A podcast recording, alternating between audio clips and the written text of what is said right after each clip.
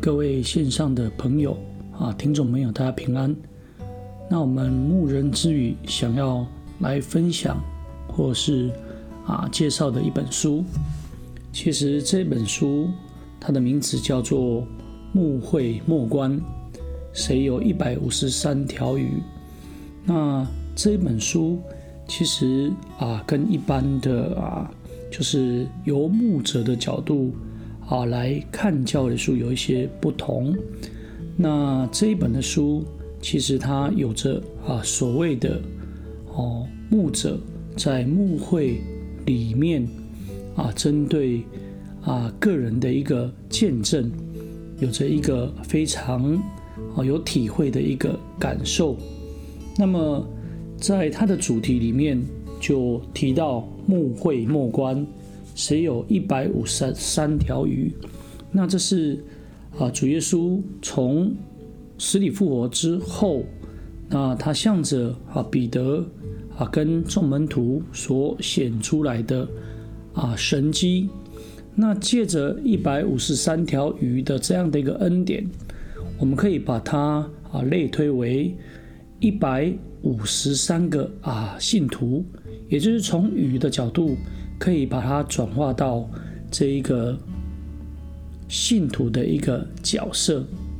那在这本书的内容里面，其实它比较谈到的是在于哦，就是从牧者的本身啊，看到信徒哦为什么会来信靠真耶稣教会的一个见证。所以，我们从这个里面啊，就可以看到。从牧者啊个人在关心牧道朋友，或是在跟信徒在啊分享的状况里面，他愿意借着啊个人的体会，也用着圣经的分享。那虽然说在圣经的分享里面啊，比较比较不像是一些啊所谓跟神学有关系的一些论述，但事实上在啊。整个系统神学里面，事实上怎么去实践啊，这是更重要的。因为确实哦，我们不能只是啊重于理论，我们也必须啊在所谓的实务工作上，我们要能够来真正的落实。所以从这个啊牧会默观的这本书籍里面，其实从啊作者的啊。他的一个牧会的经验，以及他自己在从信徒的角度那边从得到的一个分享。那么在这个书里面，总共有五个部分，也就是爱、福音、坚持、蛇跟十岁的部分。那总共有啊七十篇文章。那在这文章里面，其实都是一些实在的、实在的一些生命见证。因着福音的转化，因着真神大爱的一个奇妙作为，所以能够看到，当人得到福音的时候，那他生命的转变，那他生命所体会到的平安跟喜乐，我们从当中就可以看得出来。那么事实上，这个书其实让我们能够体会到，那从牧者的角色角度。或者是从啊，就是后来来信主的角度来看，其实都可以让我们有一些啊可以来参考的啊价值，特别是在末世到了，确实我们需要往普天下去传福音，但是我们确实是可以用着哦，在啊牧会人员他的一些经验里面，让我们能够来得到益处，让我们能够。来得到帮助，确实要从实务上，哈去落实，把我们所得到的经文，或是我们得到的体会这样落实，这是不容易的事情。那么在这一个啊第一个段落里面，它其实就是谈到啊爱的部分。那在这个爱的部分里面，特别有谈到，就是想要得到主的喜悦，必先改变自己。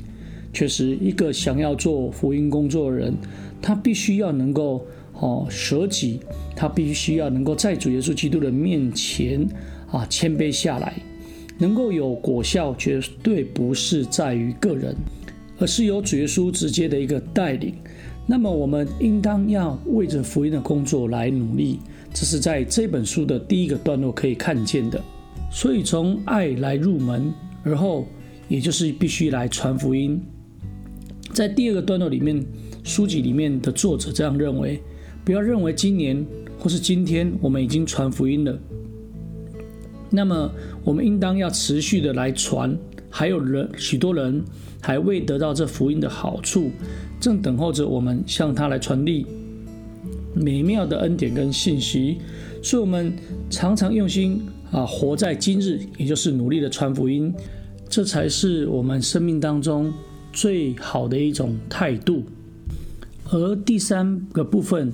也就是坚持的部分。今天不管你的年纪大或小，或是生病，或是健康。在乎的是一种坚持的决心，我们应该来负责任来传扬得救的福音，而是好要来努力，才能够在这个坚持的事上完成主耶稣基督的一个使命。因为我们白白啊得到这个福音，也就要来白白的啊舍去。所以这个作者这个第四个部分就是谈到舍的这个字。他借着亚伯拉罕献独子以撒，一路顺服到底。那事实上，今天我们应当也应当来顺服，来将这一个自我来舍弃，